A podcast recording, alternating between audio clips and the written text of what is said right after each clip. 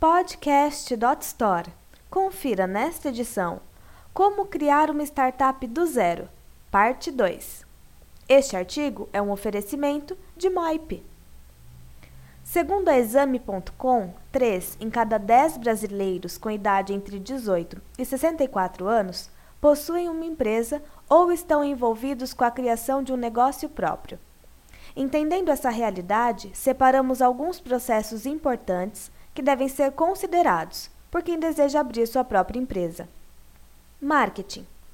O papel do marketing dentro de qualquer empresa é fundamental para definir planos estratégicos eficientes.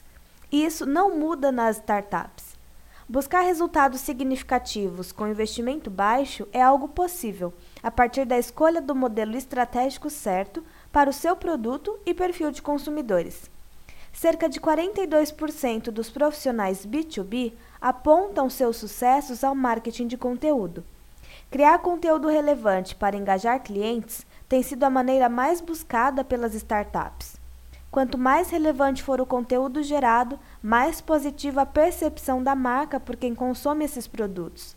Os conteúdos podem ser disponibilizados em blogs próprios e redes sociais em formatos diferenciados, como e-books, white papers, planilhas, infográficos, entre outros.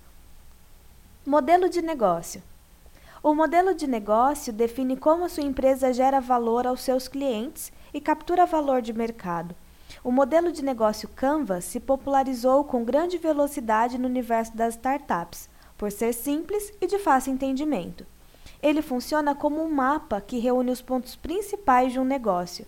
À medida que ele vai sendo preenchido, é possível relacionar pontos diversos. Assim, fica mais fácil identificar os pontos fortes e aqueles que podem ser melhorados. Ele é composto por nove elementos: segmento de clientes, proposta de valor, relacionamento com clientes, canais, fontes de receita, recursos principais, atividades principais, parcerias e estrutura de custos.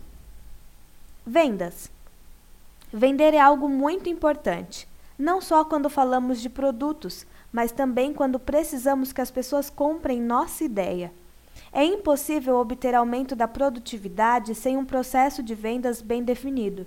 No entanto, ele deve ser colocado em prática o quanto antes, pois se trata de um processo interativo que deve ser ajustado, a fim de aprimorar as ações e diminuir o tempo de compra. A estrutura do processo de vendas pode variar. Normalmente são definidas como prospecção, qualificação, apresentação, maturação, negociação, fechamento e pós-venda. É importante observar cada etapa do relacionamento comercial pensando em identificar se elas estão ajustadas à realidade do mercado e de seus clientes.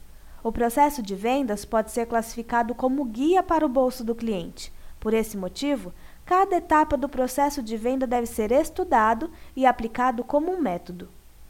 Estruturar um novo negócio não é algo fácil, mas lembre-se que toda a sua trajetória será marcada por muito aprendizado.